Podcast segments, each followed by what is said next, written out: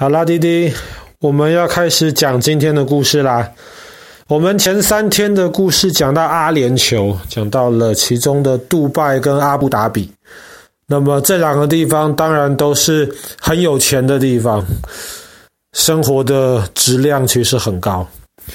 但是我们今天要讲的这个国家呢，它可以说比阿联酋还有钱。基本上这个国家。相对是更低调一点的，可是如果真的要算的话，这个国家的老百姓甚至比瑞士的老百姓都还有钱，你就知道这是一个很厉害的一个国家。它的名字叫做卡达。爸爸觉得有点奇怪，因为卡达。其实还不是一个非常出名的国家，知道杜拜的人很多，知道卡达的人没那么多。那为什么说这件事情很奇怪呢？因为再过不到三个礼拜就是世界杯足球赛，那么今年这个世界杯足球赛就是在卡达举办，所以理论上应该在世界杯开始之前的几个礼拜，应该很多人都应该在讲世界杯，都应该要提到卡达这个地方。但是这一年的世界杯感觉起来非常冷。现在还没有太多关于这方面的一些很让人激动的消息，所以卡达这个地方好像似乎没有那么出名。但是卡达非常非常有钱，为什么呢？因为卡达是一个很小的国家，它的面积大概就台湾的三分之一左右而已。但是卡达同样的有很多石油。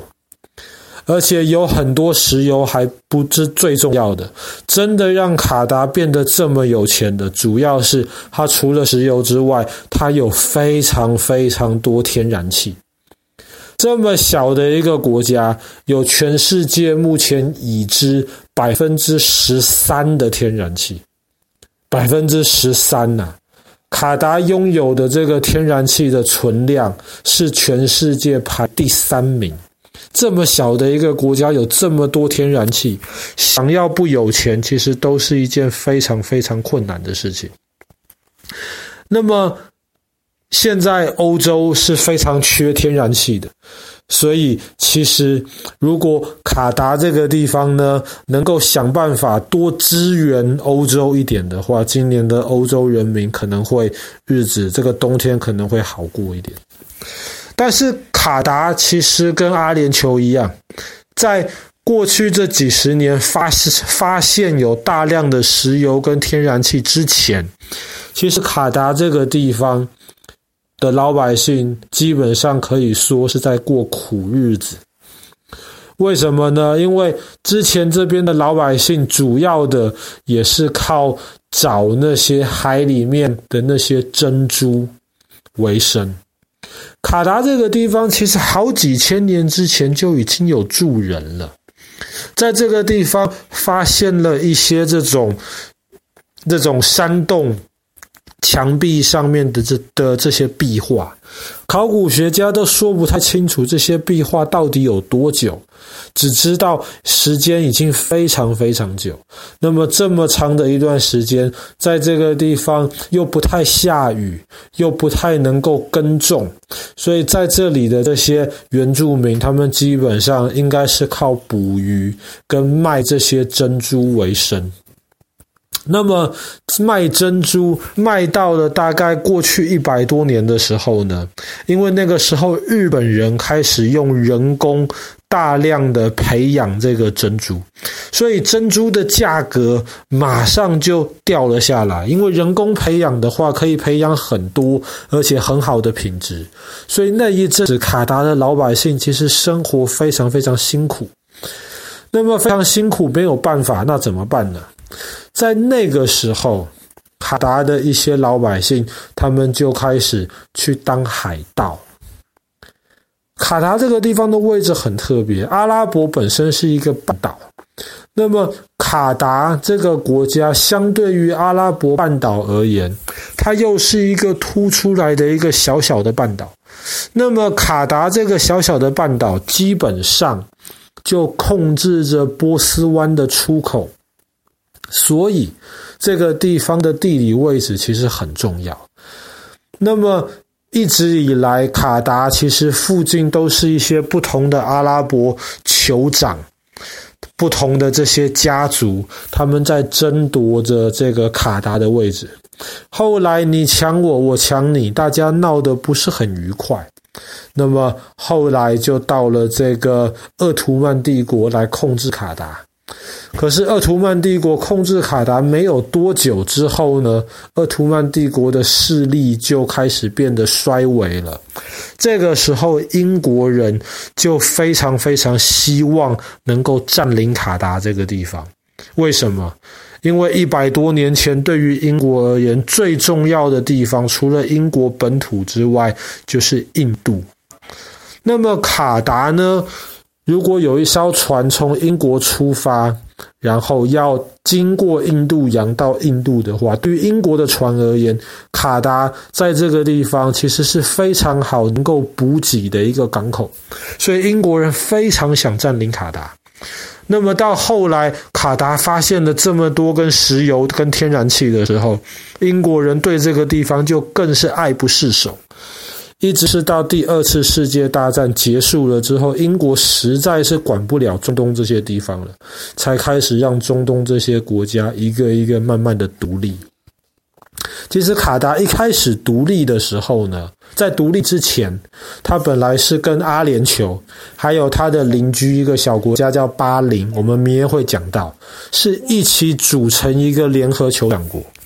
只是在历史上面，卡达这个地方的酋长跟阿联酋的这些酋长们关系一直处得很不好，所以卡达境内很多老百姓是抗议这个组合的，所以后来卡达才从阿联酋脱离出来，成为自己一个独立的国家。那么卡达除了有钱之外，其实卡达还有一个很有趣的一个景点，现在卡达政府正在申请世界文化遗产当中。这个地方就是卡达跟沙乌地阿拉伯交界的地方，中文翻译就可以直接叫做地中海。卡达的地中海不是欧洲、非洲之间的那个地中海。卡达这个地中海很特别，因为它其实这个是一个感觉像像像是一个沙漠中的湖。但是仔细看，它不是湖，它有接通一条水道，连到这个波斯湾的海水里面去。但是卡达的这个地中海呢，非常非常浅，大概只有四公尺的深度而已，非常非常浅，所以大船基本上开不进来。而且这个地中海连着波斯湾的海中间的这条水道。一方面很浅，二方面弯来弯去，其实开得非常非常的辛苦。你如果要开船穿过这条水道，是一件很不容易的事情，船很容易随时不小心就会搁浅。而且卡达这个地中海呢，因为水很浅，那个地方很少下雨，又很热，太阳很大，所以呢，这个地方水分蒸发很快，所以卡达的这个地中海。也是一样，是一个非常咸，甚至比波斯湾的海水咸上非常多倍的一个的一个特别的一个咸水湖。那么，因为地中海的这个地形很有意思，所以这个地方在一百多年前就成为海盗们聚集的地方。那个时候有很多海盗。他们想办法白天就到波斯湾那边去找一找有没有英国从印度开回到英国的船。这种船上面通常都会载着很多这种印度产的香料或者是一些宝石。那么在卡达的这些海盗，他们讲这些船上的东西。然后有英国的这些，他们在穿过那条非常困难通行的这个水的这个水道，那么躲在这个地中海里面，就这样子抢了好几年，抢到英国政府真的是受不了，所以那个时候英国政府才决定派他们的海军。真正的当时，英国海军可以说是全世界最强大的，就派着英国海军要来解决掉这一些海盗。可是那个时候英国海军来了，但是他们发现这些海盗们一逃到这个地中海里面去，即便是英国海军的大船，也完全没有办法。后来是怎么样解决这些海盗的问题呢？就是还是要依靠着卡达以及这个阿联酋或是阿拉伯的这些酋长们，在这些酋长们彼此大家尔虞我诈，在那边进行这些外交策略之后呢，大家才决定跟英国人一起想办法压抑那边海太猖獗这些海盗。那么也是从。当时这些躲地中海的这些海盗们的行动开始，英国人才注意到卡达这个地方的重要性。那么后来呢，才开始像我们一开始讲的，要染指这一块非常非常富有、有非常多能源的这个地方。那么像爸爸一开始讲的，再过不到三个礼拜，世界杯马上就要开始了。那爸爸很喜欢这一次的世界杯。可是因为这次通常的世界杯都是在夏天，然后通常都是或是南半球，然后天气比较没有这么夸张的时候。可是，在卡达这个地方，夏天的温度可以到四十度甚至五十度，根本不可能踢球。所以为了办在卡达，那么这次的世界杯就是放在冬天的时候。这个对于这个足球的比赛的影响非常非常大，其实也很多球员以及球迷都在抗议，但是没有办法，世界杯已经快要开幕了，那么我们只能希望这一次在卡达办的世界杯能够很顺利的举行，也能够给大家带来这种非常精彩的比赛。好啦，那么我们今天的故事就讲到这边，卡达这个正在申请世界遗产的地中海。